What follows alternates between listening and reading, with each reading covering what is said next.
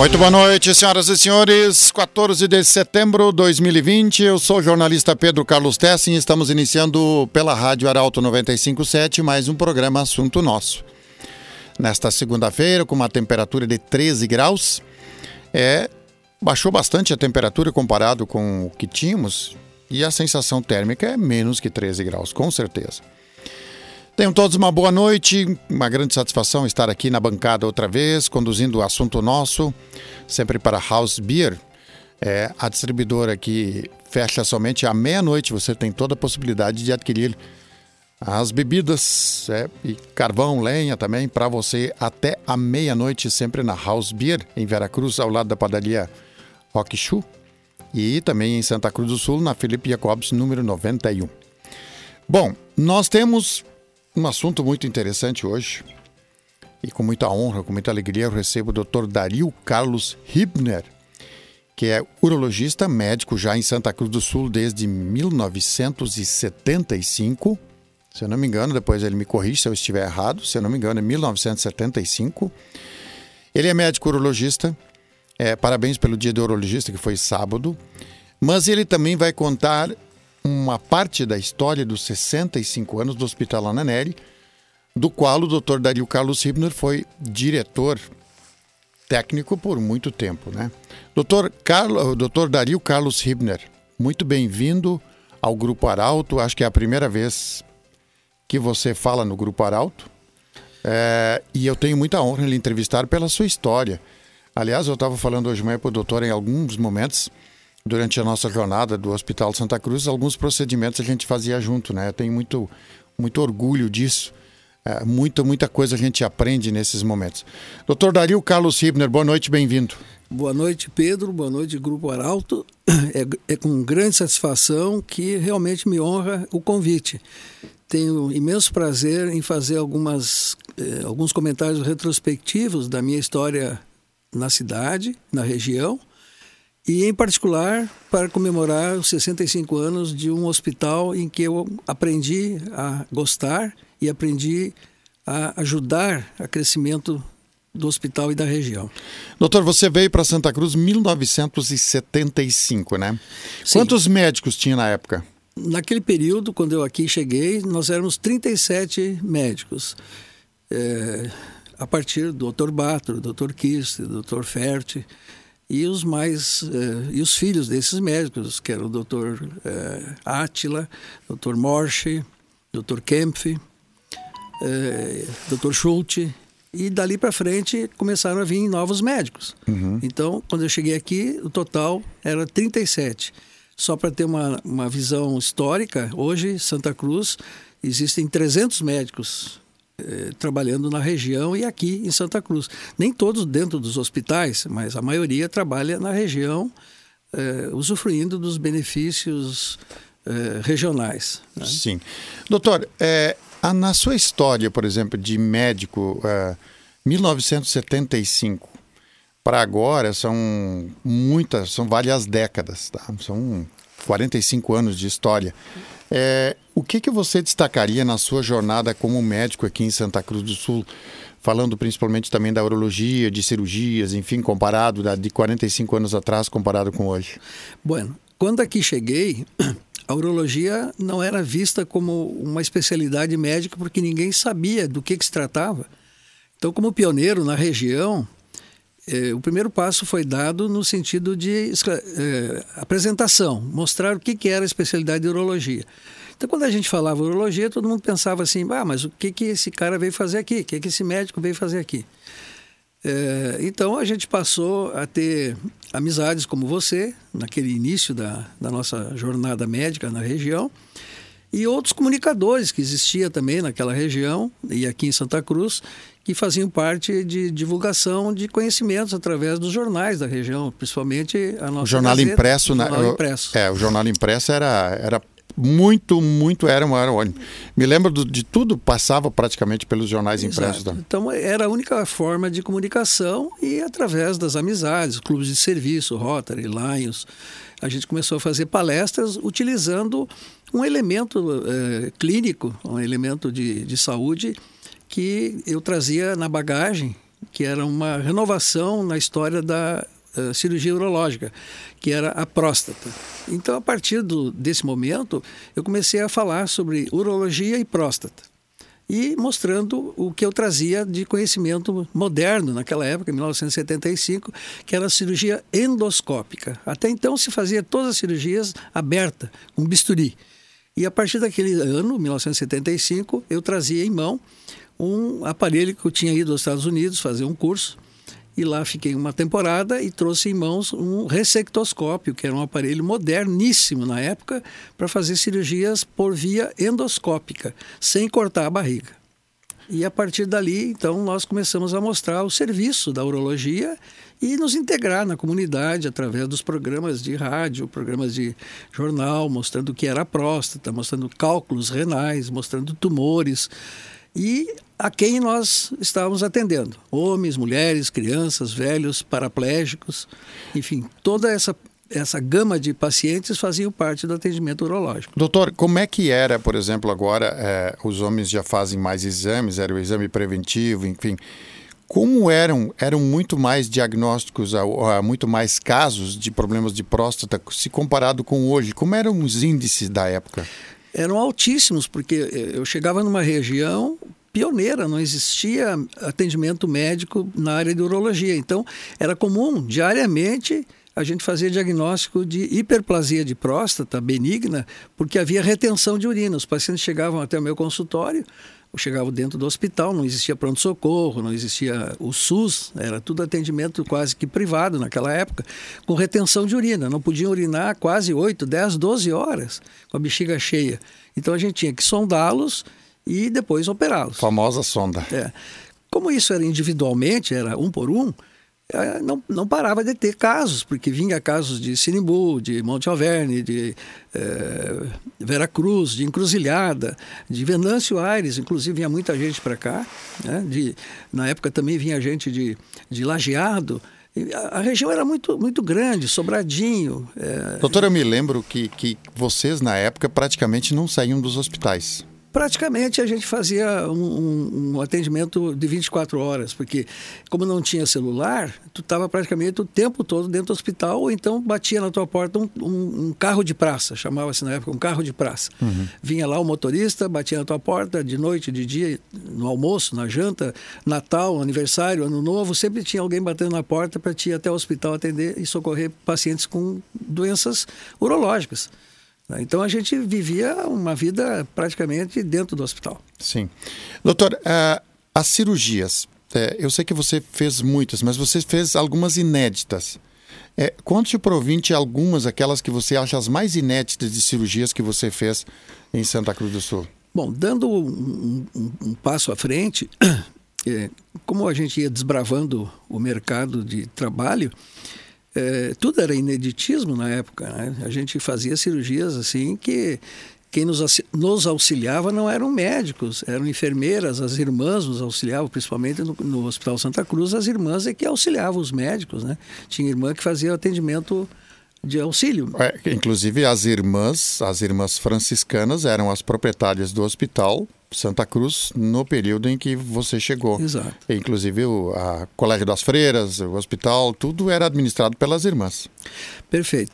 Então, assim, naquele período a gente pedia a colaboração de colegas para nos auxiliar, ou então, como você trabalhou dentro do hospital, lembra bem, a gente pedia uh, a colaboração de um técnico que fosse lá dentro do bloco cirúrgico afastar os, os ferros para poder entrar dentro da barriga do paciente e operar. Auxiliar. O auxiliar, né? É. E era tudo realmente meio pioneiro. Né? Tínhamos que desbravar um pioneirismo inédito, inédito na região. E aí começaram as cirurgias de tumores, de câncer, de, de pedra nos, nos rins. Né?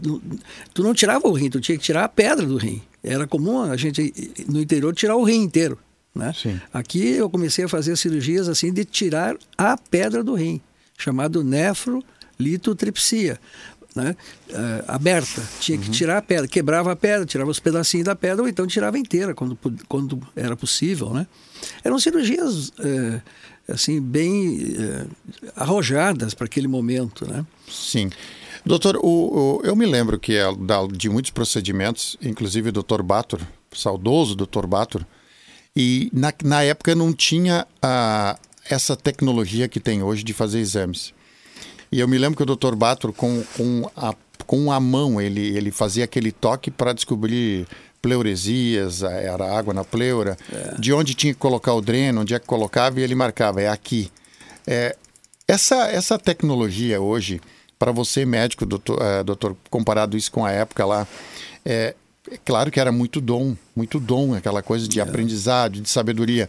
Mas a tecnologia ajudou muito a medicina também para ter mais convicção e, digamos, fazer uma coisa mais precoce, né? É, na, naquele período, o doutor Maurício Pegas, que era o médico radiologista, sim, sim, sim, sim. Ele, ele também era um indivíduo assim que trazia uh, recursos técnicos, viajava muito, viajou para a Alemanha, viajou para os Estados Unidos, fez curso em outros lugares e trouxe para nós aqui uh, a radiologia como assim a, o, o instrumento que nos assessorava no diagnóstico de, de, de, de muitas doenças que até então era pela palpação pela ausculta ou pela semiologia médica mesmo para se chegar a um diagnóstico bastante precário. E a partir das, das imagens que o Dr. Maurício começou a nos oferecer laudos com diagnóstico preciso, a gente começou a ter mais clareza no que, que a gente iria fazer. Em seguida, ele, eh, através de, de colaboração de outros colegas que ele trouxe para cá, vieram junto a, a, a, ecografia, que também foi revolucionária, embora as, as imagens não eram tão precisas como são hoje, em 3D, eram imagens eh, que eram escuras demais, então tinha que ter um bom radiologista, um bom especialista em imagem para poder dizer o que estava vendo, porque a gente olhava aquilo era preto e branco, não dava para dizer nada. Tanto que algumas meninas que, que trabalharam nesses centros de, de radiológicos, é, elas acabavam ficando décadas lá pela sua experiência, pela sabedoria que elas tinham. Sim, é, é foram pessoas que poderíamos citar uma dezena de, de, de moças sim, que sim. trabalhavam nessas áreas que eram assim quase que especialistas na, na, visão de certas patologias que o médico na, na, época não tinha a visão que eles, eles tinham pela experiência de, de estar acompanhando o Dr. Pegas naquela época, né? Sim, doutor, hoje, hoje é, é, como é o consultório é, digamos assim, na sua visão comparado com, com a de décadas atrás? Eu, hoje eu poderia dizer assim, a medicina houve uma série de transformações, mas a relação médico-paciente ainda é, é o instrumento fundamental no trabalho do cotidiano. O médico ouve o paciente, escuta a sua queixa, ele é, faz perguntas, indagações sobre a queixa principal e depois vai para o exame. O exame ainda continua sendo palpação, percussão, ausculta, medir pressão, ver temperatura e tirar a roupa e examinar o paciente. Uhum. Né? Na minha área, o exame mais corriqueiro realmente é o toque retal da próstata. Ainda é manual, não tem ainda instrumento que substitua o dedo. E o exame ginecológico, que também dá para fazer uma série de diagnósticos através do toque. Né? Então, as mãos do urologistas, eh, na, na, totalidade dos urologistas hoje em dia, ainda é o instrumento mais preciso para fazer o diagnóstico. Eu, eu ia lhe perguntar sobre o caso de próstata de homem. É, esse, é o, esse é o exame que mais lhe dá segurança para você, médico também, né? Que abre uma janela fantástica para te separar muitas coisas que não são importantes. O, o, exame do toque é como se tu palpasse a polpa da mão. Se tu toca a próstata com o dedo e ela é macia e lisa, é uma próstata normal, praticamente normal. Certo. Não precisa fazer grandes coisas. Mas se tu toca o dedo e, e, e, e, tem um caroço lá dentro, um nódulo, esse nódulo tem que ser biopsiado. Aí tu já entra numa outra dimensão de, de investigação propedêutica. Tem que fazer biópsia do nódulo para saber se é um câncer ou é um, uma outra doença qualquer. Né? Uhum. E dali para frente, então, assim, o consultório é ainda a oficina de trabalho mais importante para o urologista. Né? que se complementa hoje nas grandes cidades, e aqui já nós consideramos uma grande cidade, com os exames complementares de imagem. Né? Há, é, há, alguns dias estava entrevistando o Dr. Neuri Gusson, médico também já há muito tempo aqui na nossa região. E, e nós falávamos da importância, doutor, de conviver com a comunidade e, e você conhecer já a trajetória do seu paciente. Porque muitas coisas, se você tem um histórico do paciente, você com muito mais facilidade consegue adequar o tratamento. Você já conhece a reação de cada medicamento, conhece a reação dele, já tem uma conversa mais aberta. É, é importante esse conhecer o seu paciente? Sim é muito importante. Eu diria assim que é a pedra fundamental na relação médico-paciente, aonde tu vai fazer o diagnóstico. Se tu conhece mais ou menos ah, as pessoas que te, que te buscam auxílio, fica bem mais fácil tu triar certas doenças ou certas queixas que têm relevância clínica. Lógico que a medicina hoje mudou. Hoje tem médicos que não, não conversam muito com o paciente, não, não botam a mão no paciente, mas essa crítica não cabe nesse momento. Eu só quero dizer que ainda a clínica privada, a clínica onde tu senta na frente do paciente e a, abre seu coração para ele também abrir o seu e co colocar as suas queixas, é ainda a ferramenta e o instrumento de trabalho mais importante na vida médica. Qual é a importância, doutor, de você, como médico, é, ter uma boa psicologia na conversa para tranquilizar também? Porque, com certeza, muitas pessoas às vezes se assustam de algum momento e você precisa dar uma certa tranquilidade, porque o pensamento positivo faz parte do tratamento de cura. Qual é a importância da psicologia, da conversa, no momento em que você vai fazer um diagnóstico, vai conversar com a pessoa? eu, eu tenho assim, particularmente, eu tenho assim uma convicção de que o médico tem que ser um indivíduo que trabalha com o corpo e com a alma do paciente. Não pode trabalhar só com, a, só com o corpo, só com a doença. Tem que analisar o paciente na hora que tu começa a ouvi-lo, que tipo de pessoa é essa, o que, que ela está fazendo. E isso é, é, tão rápido, essa análise, que com as palavras que tu ouve, tu consegue ver se esse indivíduo está realmente sofrendo de alguma coisa é, é, é particularmente importante ou ele está criando uma doença é, fantasiosa. Né? Uhum. Né? Então, tu tem que ouvir. Basicamente, tu tem que ter um, um ouvido muito perspicaz e um ombro muito aconchegante para o paciente repousar as suas queixas no teu ombro e falar bastante contigo e tu saber ouvir. Tem Sim. que ter paciência para ouvir. Sim. É. Doutor, como era a expectativa de vida na época de, de 1970? não me recordo mais. A expectativa de vida dos homens, das pessoas, era mais ou menos semelhante ou era menor? Era bem menor, né? É, essa, essa, essa, essa expectativa de vida, ela, ela, ela, ela era mais ou menos a mesma que hoje. É, só que a qualidade de vida hoje é melhor.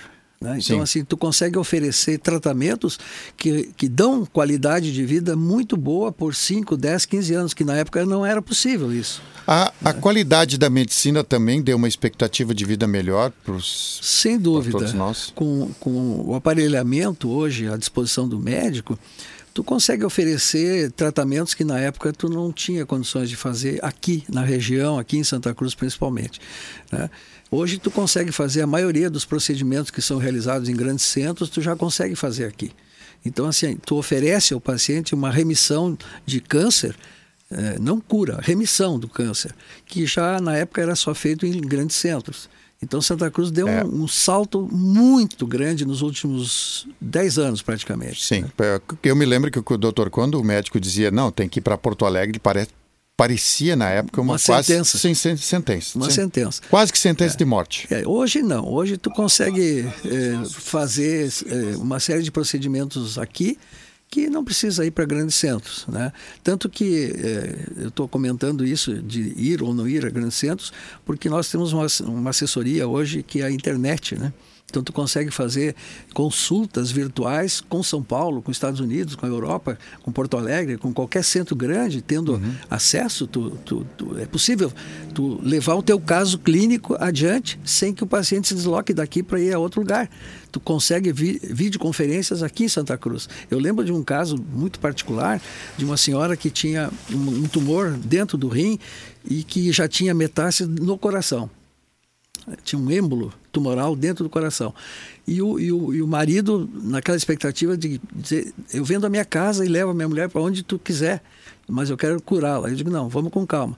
Vamos fazer uma videoconferência com um professor meu de São Paulo, doutor Miguel Zurugi, que é um, um dos grandes referenciais de, de, de, de medicina e urologia do mundo.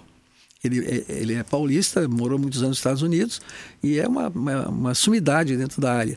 E nós fizemos essa videoconferência lá na, na rádio, eh, na, na, Gazeta do Sul, que era a única eh, local que poderia se falar com São Paulo através de videoconferência. Uhum. Dizer, então foi assim um fato pioneiro para mim, foi uma coisa bacana que eu pude, eu pude falar com o Dr. Miguel Zurugi às 8 horas da noite, ele marcou o horário, tudo direitinho, para nós abrir a sessão de vídeo. Foi, foi precário, comparando com hoje, foi Sim. muito precário, mas deu para falar com ele e ele deu a opinião e o parecer dele. Foi maravilhoso, foi assim uma coisa inédita é, falar por vídeo naquela época, né? Sim. É, ele já contou na primeira parte a sua história também como médico. Agora nós vamos falar também sobre os 65 anos de Hospital Ananelli. Doutor Dario, especificamente, como é a sua participação na história dos 65 anos do Hospital Ananelli? É, eu primeiro queria cumprimentar as diretorias do Hospital Ananelli, em particular a diretoria atual, por resgatar nessa tentativa de parabenizar 65 anos do hospital, a história daquele hospital que na época que eu cheguei aqui não era conhecido. Era uma casa de saúde precária. Mas com a virtude e, e, e, o, e o empenho de muitos amigos e particularmente da comunidade evangélica, o hospital deu um salto de qualidade, abrindo os braços para acolher médicos como eu que estávamos chegando na época. Como eu falei no início, nós éramos 37 médicos, a partir daquele momento passamos para 52, 60 médicos, que o Hospital Ananeri precisava desse, dessa mão de obra especializada para é, sair do anonimato e passar a ser um hospital de referência. E nesse particular, eu queria parabenizar também o corpo clínico do hospital, que desde aquele momento em que nós abrimos as portas do hospital, digo nós, porque foi um trabalho muito, é, é, digamos assim, assessorado por médicos e funcionários da comunidade e pessoas da comunidade evangélica que não tinham noção nenhuma sobre eh, casa de saúde ou hospital. Eles simplesmente tinham a vontade de ter um hospital comunitário evangélico. O, na verdade, o hospital pertencia a uma comunidade, né? comunidade né? evangélica. Sim. Até hoje é. faz parte. E, e, e, aí, então, eu, eu me lembro, doutor, é, por muito pouco o Hospital Nanelli não virou uma casa geriátrica, a primeira, talvez, de Santa é, Cruz. Aí tem um, um parênteses muito interessante, porque naquela reunião histórica em que o hospital iria fechar as portas, eu também participei como diretor técnico do hospital e que na época eu me rebelei contra fechar o hospital, porque a cidade, Santa Cruz do Sul, estava abrindo-se para o mundo. Era uma cidade que era assim muito desconhecida para o mundo, mas em função do crescimento, desenvolvimento de urbanização e, e, e serviços, a cidade começou a tomar um, um aspecto eh, de, eh, de ser reconhecida na região, não só pelo fumo, mas por outros serviços. A, a Unisc, a PESC, na época, eh, começou a ter a visão de se transformar numa universidade através da, do, do, futuro, da futura Unisc e as fumageiras começaram a serem vendidas para multinacionais. E com isso a cidade tomou um aspecto assim de desenvolvimento, crescimento e urbanização rapidamente desenvolvido. E eu apresentei essa, essa, essa tese na reunião, essa do, do, da comunidade evangélica, dizendo que não deveria fechar a porta do hospital. A região estava precisando de uma segunda opção, que era o Hospital Santa Cruz e o Hospital Aranelli. E foi aceito naquela noite essa proposta. Então, a comunidade evangélica deu ainda uh, mais uma chance para os médicos administrarem o hospital. E foi nesse momento que teve a participação do Dr. Lídio Halber, que era presidente da Unimed. Ele eh, comprou, comprou no sentido não, não físico de dinheiro, mas comprou a ideia de transformar o Hospital Anelli num braço da Unimed. E com isso, então, o hospital alavancou um crescimento. Eu, eu diria que foi um dos principais pilares é, de de retomada, digamos, de exato, salvação. Exato. Foi, a, foi através do Dr. Lídio, de um grupo de médicos, entre os quais eu estava presente, que a gente começou a ver o hospital com uma chance de crescimento dentro da tecnologia, Doutor, dentro da ciência, dentro da, das possibilidades de fazer coisas que nós não estávamos fazendo ainda. Sim. O qual eu, eu quero lhe, eu preciso aproveitar essa oportunidade de lhe perguntar o seguinte: normalmente o médico é, ele é, atende no consultório as enfermidades. Mas qual foi a importância? É porque tudo é negócio. Sim. Tudo é negócio. Com certeza. Tudo é negócio. Qual foi a importância que você destacaria é, para aquele momento da visão dos médicos que estavam lá, inclusive você, de ter uma visão do futuro dos negócios, da importância. Por exemplo, chegada das multinacionais. Não se falava em multinacional na época, eram Não. cinco ou seis fumageiras é. familiares que é. tinham. É. Mas vocês viram, os médicos estavam vendo nesse período a chegada de empresas internacionais, multinacionais. Qual foi a importância dos médicos ter a visão do negócio? Junto com esse, eh, essa alavancagem da região, eh, começaram a ter cursos profissionalizantes de médicos para a administração hospitalar, dos quais eu fui um eh, egresso da formação de médicos como administração hospitalar. Uhum. Eh, foi um curso que foi feito pela Unisc na época, na, na época que é, chamamos o pessoal da, da Fundação Gaúcha de Hospitais para dar um curso para médicos, terem uma visão profissional de hospital. E, e foi regional isso, foi muitos regional. Da, os médicos da região é. vieram participar. Então nós, nós formamos aqui um grupo de médicos administradores hospitalar, não não não não assim é, é, sair da medicina e se transformar em administrador, que hoje existe uma profissão de administração hospitalar, mas era o médico sair do seu consultório para entrar para dentro de uma empresa que visava uh, não ter prejuízo, visava uh, também não ter uh, lucro, visava não dar prejuízo, uhum. que era o que o Hospital Vanelli se queixava, que os médicos ganhavam dinheiro, mas não deixavam resíduo. E o hospital estava sempre se mantendo precariamente. Então a gente passou a ter a, a, ver o hospital como uma maneira de transformar aquilo numa empresa, num grande negócio. Né? E foi o que aconteceu. Ah, aliás, é, seria oportunamente a gente quer ouvir o Dr. Lídio Halber também, porque para a própria Unimed, e aí eu vou falar agora do cooperativismo também, a, a o Sicredi, por exemplo, do dia 21 de setembro, na próxima segunda-feira, vai completar 101 anos da sua história. Mas o cooperativismo, a, a, região do Vale do Taquari tem uma história muito forte do cooperativismo. Foi muito importante porque a sede da Unimed era em Lajeado. Lajeado. É. Foi muito importante na época, o Dr. Lídia era presidente da Unimed, um médico daqui. Mas a, Lajeado e Santa Cruz são dois polos Cada um parece que tem o seu, parece, sim, parece que sim. tem uma. Desculpa o que eu vou falar, mas parece que tem uma barreira, às vezes, os negócios no meio de Santa Cruz Lajeado. Parece que às, às vezes é, mais um dia eu acho que vai, vai se aproximar mais. É. Mas era difícil, né? mas, mas, você imagina, doutor, a visão na época da Unimed, da, de uma cooperativa, de investir num hospital aqui de Santa Cruz do Sul. E foi decisivo para o Hospital é, Ananelli. Até porque eh, a gente tem que incluir dentro desse pacote né, de transformações o SUS. O SUS foi realmente uma exigência sim, sim. Tá, que exigia eh, obrigatoriamente que os hospitais se adequassem ao Sistema Único de Saúde. Inicialmente de uma maneira meia é, precária, mas foi aos poucos tomando vulto a necessidade que o braço direito de um hospital era o SUS. Não, não havia mais clínica particular, vou dizer assim, ainda tem, mas não era aquilo mais importante. O mais importante era o SUS. Né? E isso é, e mais as prestadoras de serviço, no caso a, a Unimed e outros, outras prestadoras de serviço, né? E com isso, é, o hospital aproveitou essa oportunidade e cresceu. Aproveitou isso e cresceu. E dentro desse crescimento, os médicos ajudaram muito nessa, nessa participação. Porque aí começaram a ter a segmentação de trabalho. As especialidades começaram a vir, todas as especialidades para Santa Sim. Cruz. Sim. Uh, o Hospital Nanelli começou a ser uma referência na oncologia, meio pioneiro. Sim.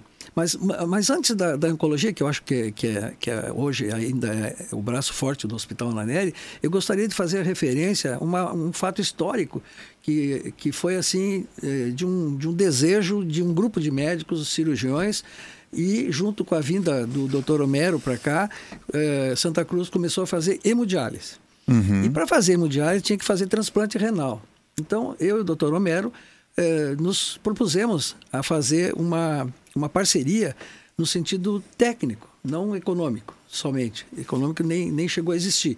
Mas uma parceria que a gente recorreu ao poder público municipal através do, de uma lei municipal que se declarou Santa Cruz como uma cidade pioneira na região para doação de órgãos. Ah, sim. Através de uma lei municipal, né, que o gabinete do prefeito assinou ela em, em, em 1992 ano dos transplantes em Santa Cruz do Sul. Porque nós eh, desafiamos a, a, a, os nossos objetivos e fazer o primeiro transplante na região dos vales. Então, um grupo de cirurgiões, dos quais eu liderava esse grupo, porque tu tinha cirurgião aqui, cirurgião ali, cirurgião acolá. Tu tinha que reunir esse grupo todos num pensamento, fazer o primeiro transplante renal em Santa Cruz do Sul. Foi em 92. Não, foi. Uh, o primeiro transplante foi em 1990. Ah, sim. Tá? 1990, em 5 de junho de 1990. E dali para frente nós fizemos 63 transplantes. Interrompemos por outras circunstâncias. Mas, enfim, Santa Cruz foi a pioneira na região para fazer o primeiro transplante renal. No, Hospital Ananelli. No Hospital Ananelli. Com isso, abriu as portas do hospital para uma nova era. Uhum. Tá? Imagina fazer transplante renal no interior. Só existiam seis cidades no Rio Grande do Sul. Seis cidades no Rio Grande do Sul. Tirando a capital, Passo Fundo, Pelotas, Santa Maria, Cruz Alta e Santa Cruz do Sul. Sim. Tá? E depois veio a oncologia, né, doutor? E logo em seguida, é, em função também do. É, previa-se, previa-se, tecnicamente, já era comentado nos grandes congressos, Estados Unidos, Europa, que eu participei, previa-se uma epidemia de câncer. Hoje, tu dificilmente bate a porta de uma família que não tem alguém na família com câncer. E está se prevendo mais ainda. Que, e que época foi isso? Isso foi na década de 1997, Uhum. 1900, aliás, 1987, dali para frente começou a ter o, uma, uma visão de oncologia. Porque até então a oncologia não era nada mais do que tratar Assim como na década câncer de- terminal. É, assim como na década de 80 começou a se falar do tal do estresse. Isso. Exato. Sempre existiu, né? Mas nunca É. Sim. assim da maneira que, que, que se fala hoje. né? Doutor, se a gente, se você fizesse uma avaliação hoje, é, você tem uma, uma história orgulhosa, é, e você tem, é, você como médico, a gente falou, eu falava isso com o doutor Neuri esses dias também, que é dessa geração, você sempre foi de se envolver na comunidade, você sempre foi desde, havia uma época em que os médicos, alguns, é, ficavam diferentes, mais recuados, mais recolhidos, não se expunham tanto, não frequentavam a sociedade, enfim. Mas você sempre participou, inclusive rota, você se envolveu na comunidade. Como médico, o que, que significa isso para ti? Eu acho que quando tu eh, sai do ninho, né? Quando tu cresce e bate asas, tu vai fazer tua universidade, vai fazer algum trabalho fora do local onde tu nasceu e dali para frente tu está preparado para o mundo. Eu estava preparado para o mundo. Eu escolhi Santa Cruz por uma razão circunstancial. Quando eu cheguei aqui, eu fui muito bem recebido pela comunidade. Muito bem recebido. Eu, eu, eu fico assim, de, de coração aliviado em dizer isso. Eu fico, às vezes, meio ressentido quando as pessoas perguntam de onde é que eu sou. Bom, eu estou há 45 anos em Santa Cruz, eu tenho a impressão que eu sou daqui. né? E por isso que eu abracei a cidade, abracei os, os- os desejos da cidade e comecei a ver a região com um potencial de desenvolvimento muito grande. Tanto que eu fiz mestrado na Unisc de desenvolvimento regional. Eu sou mestre em desenvolvimento regional. Tá? Por quê? Porque eu via a cidade crescendo a passos largos e que as pessoas simplesmente eram empregadas. Empregadas no sentido assim de, de ter um vínculo empregatício, né? de uma multinacional ou de alguma coisa federal ou estadual, algum serviço público. Mas a comunidade estava carente de líderes. Doutor, é, eu, eu percebo que desde o início da sua chegada a Santa Cruz e desde quando eu falo Dona Nelly também, você sempre se preocupou muito na questão gestão, não só na medicina, tanto que você é mestre em desenvolvimento regional. É, isso faz parte da sua vida? Sim. É, é, é, é, esse, esse, essa inquietude, eu diria assim, uma inquietude, é, me, me obriga permanentemente a, a sair da zona de conforto né, e tentar encontrar respostas para essa inquietude, né, seja ela social, seja ela profissional. É, hoje já de uma maneira assim que eu vejo mais o, o pôr do sol do que vejo o nascer do sol, né? Já estou com 70 anos de idade, então é, o, o final da tarde para mim já, já, já tem um, certo prazer de ter o, o happy hour, né? Como a gente chama assim, da minha vida. né? Então eu, eu começo a colher frutos do que eu participei. Mas quem curte isso, doutor, é porque está em- tem muita paz e é, é, se sente com o dever, ainda não cumprido, mas, mas assim, ele, ele é- são pessoas de paz que conseguem fazer isso. É, eu, eu, eu, eu me considero assim, me considero um indivíduo tranquilo nessa área, né? Doutor Dario Carlos Hibner, muito digno urologista, médico, uma história bonita. Muito obrigado pela sua visita. Eu espero você mais vezes, tá? Sei que agora você vai para um outro compromisso ainda, né? Temos Mas eu, é, eu quero lhe agradecer muito a sua visita, tá? Amanhã a gente manda o link do podcast cedinho da manhã. Muito obrigado, obrigado pela oportunidade de falar coisas que muitas vezes estão dentro da alma, né? Tá bom. Obrigado, viu? Obrigado por abrir a alma para nós. Uma boa noite. Valeu, boa noite para você. Bom, nós vamos para a commerce e depois nós vamos falar sobre 60 anos, doutor Dario, da Igreja Ressurreição, que surgiu numa capelinha que foi montada onde hoje é o supermercado Miller da Avenida Independência, a floricultura também. Tem uma floricultura. Parece, eu estou por, por visitar lá, parece que ainda há uma pequena, um pequeno registro de onde surgiu a Igreja da Ressurreição, hoje Paróquia da Ressurreição. A Clarissa Weigel, que é a presidente, vai ser a nossa entrevistada daqui a pouquinho. E o Hélio Konzan também faz parte dessa história, inclusive da, da fundação, enfim, vai falar também dessa história bonita da igreja, hoje Paróquia da Ressurreição, que completa 60 anos no dia 20 de setembro. Conversamos há pouco com o Dr. Dario Carlos Hibner, que é médico, urologista, e ele contando suas histórias também de como médico e também como é, participante, integrante é, desse novo formato do Hospital Ananelli, que já completa 65 anos. Bom, agora o assunto é 60 anos da Igreja da Ressurreição, hoje Paróquia da Ressurreição. Na linha conosco a presidente da comunidade, a Clarissa Weigel. Boa noite, Clarissa. Está nos ouvindo bem? Sim, boa noite. É um prazer conversar com vocês, Pedro, um grande amigo, e com toda a comunidade. Ô Clarissa, como o que contar? Como é que você conta, contaria hoje a história? Porque hoje é paróquia, né? mas começou como Igreja da Ressurreição, começou onde hoje é o supermercado Miller, da Avenida Independência. O que contar dessa história dos 60 anos, Clarissa? Pois é, começou há 60 anos atrás. 25 famílias sentiram a necessidade de ter um lugar em comum para rezar e se divertir tiveram um sonho de ter uma comunidade. A primeira missa foi rezada em 10 de março de 1957 pelo padre Gaspar Dembler, a quem coube acompanhar a comunidade em seus primeiros passos. Hum. O local das missas eram nos porões da União Sul Brasileira de Cooperativas, onde hoje é a floricultura cativa. Ô Clarissa. É, pois é, pode, pode perguntar, Pedro. é verdade que ainda tem um registro de uma capelinha, eu estou por visitar lá para ver se existe, onde foi rezada essa primeira missa, onde tem hoje uma floricultura, na verdade.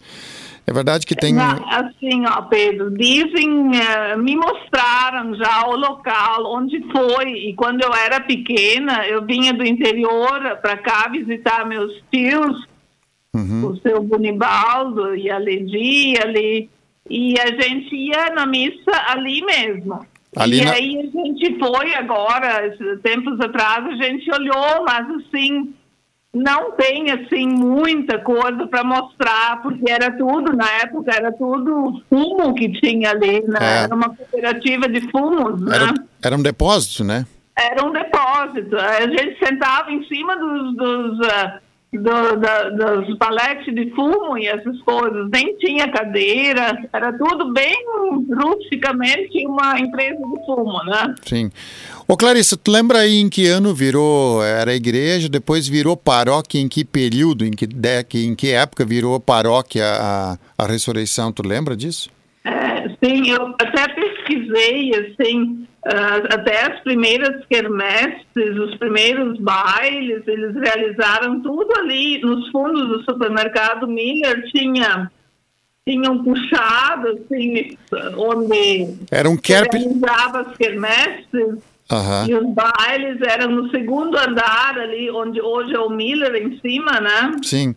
E tudo cheio de fumo, e, e ali mesmo tocavam as bandinhas e, e passavam os domingos de tarde dançando e feliz da vida, não é? Eram 25 famílias que começaram a igreja, né? Foram 25, é, 25 famílias. Sim, 25 ah, famílias. É. Ô, oh, Clarissa, é, que período foi inaugurada a igreja, que hoje é o templo, que hoje consiste ali na paróquia é, da Avenida Independência, a Igreja da Ressurreição? Tu lembra? Tens essa data aí? Em que época ela foi Sim, inaugurada? Ela, ela foi.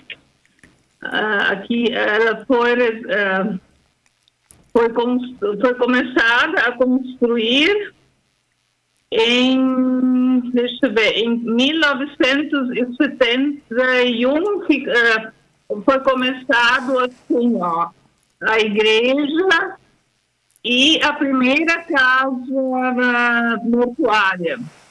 Ah, ali, ali do a lado. A primeira casa mortuária foi assim, ó.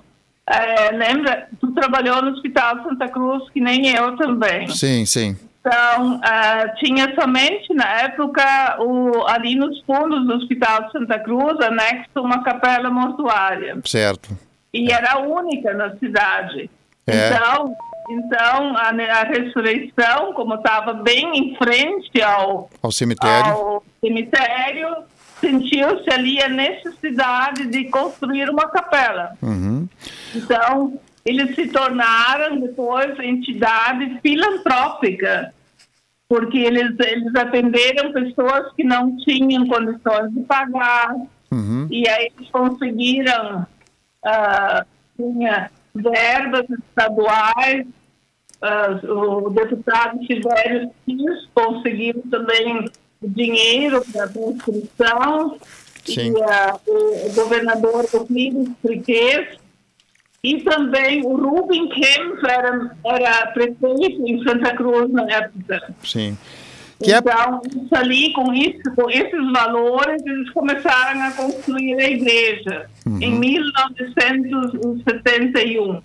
Começaram a construir. E aí, com ela já junto à primeira capela, né? Uhum. E que, que, em que época foi inaugurada a igreja pronta já? Lembras?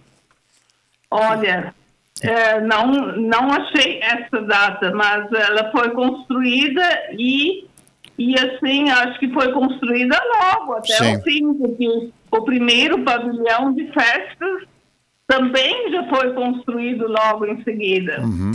E Clarice, verbas né, para construção. Sim. Clarice, o que, que vocês estão organizando para celebrar esses 20 anos agora, nos próximos dias? É dia 20, né? O que, que vocês estão celebrando aí? É, é domingo que vem. Então, a gente tem que fazer uma celebração diferente por causa da pandemia, né? Uhum. Então, assim, a gente está tentando fazer uma missa às 10, uma missa solene às 10 horas, em frente ao centro comunitário. Isso é, assim, a gente vai pedir para fecharem as ruas. Andrade Neve e as, as, as outras também ali, e vamos assim fazer tipo quando foi a festa do motorista. Uhum. As pessoas ficam dentro dos seus carros, usam máscaras, não se aglomeram. Vai Certo. ter gente orientando isso. Uhum. E vamos fazer a missa em frente ao centro comunitário para evitar aglomeração de gente. Domingo. E aí depois vamos servir um almoço drive-thru que vai ser o, vai ser o cardápio, um, um, vai ser boleto, assado de porco, maionese, saladas, arroz e, e após, quando está tudo assim, quase terminando a entrega dos, dos marmitex, vai ser tudo servido em marmitex, daí nós vamos sortear a ação entre amigos. É uma ação bem boa, a gente conseguiu 26 bons prêmios e o custo da, do bloco, que é composto por 10 números, Uhum. custam, é, custa 50 reais. Tá. E isso dá direito a um almoço. E o almoço sem o bloco é 20 reais. Então a pessoa, Então, a pessoa que comprar o bloco tem direito a uma, um almoço e mais os- É. o direito de concorrer a 26 prêmios, é isso? Isso, exatamente. O primeiro prêmio é dois mil reais. É muito, muito bem. A gente agradece a todas as pessoas, as empresas, algumas empresas que colaboraram também muito, porque hoje em dia não está fácil É. a gente conseguir, sabe, patrocínios. Não é muito, não é muito comum isso. Sim. Então, assim, a gente quer ver se a gente consegue pelo menos fazer duas coisas esse ano. Então foi a festa do motorista e essa aqui, né? Tá bem. E as E, outras, então não deu para fazer, né? Como não é porque a gente tem má vontade Não, mas eu... o, o, o, cenário atual não nos permite isso, né? Sim. E me diga uma coisa, para o pessoal é, encomendar o, o almoço, tem um telefone para contato? Sim, é o, te, é o telefone da paróquia, uhum. que é o 37 17 35 50. Certo. Ou pode ser 9 9501 3066. Tá bom. Clarissa Weigel, obrigado. Obrigado por você nos atender. Eu quero pedir desculpa, eu quero que você também. É, nós tínhamos agendado para falar com o o seu Hélio Konzen também, mas devido Sim. ao nosso, devido ao nosso tempo, nós entre nós, nós nos espichamos antes na, na, na conversa já também. Eu vou deixar para o seu Hélio Konzen nos, nos próximos dias conversar com ele sobre a história dos 60 anos também. Seu Hélio, um abraço para você, mas devido ao nosso tempo, não conseguimos mais não fazer o contato hoje porque o tempo não permite. Clarice, um abraço para você, bom evento domingo, tá? Ah, ok, obrigada. Vale. Boa noite. Boa noite. Ah, boa noite. E assim nós estamos encerrando mais uma edição do Assunto Nosso, é, falando sobre 65 anos de Hospital Ananelli, falando da história do Dr. Dario Carlos Hibner, também falando sobre os 60 anos da Igreja da Ressurreição, hoje Paróquia da Ressurreição, que no transcorrer virou paróquia. É, e amanhã, às 6 horas da manhã, estarei de volta no Prosit WhatsApp a partir das 6 horas da manhã na Arauto. E amanhã no Arauto Saúde, às 20 horas, em rede nas rádios do Grupo Arauto. Um abraço, até amanhã. Cidade. Informação gerando conhecimento. Utilidade é prioridade.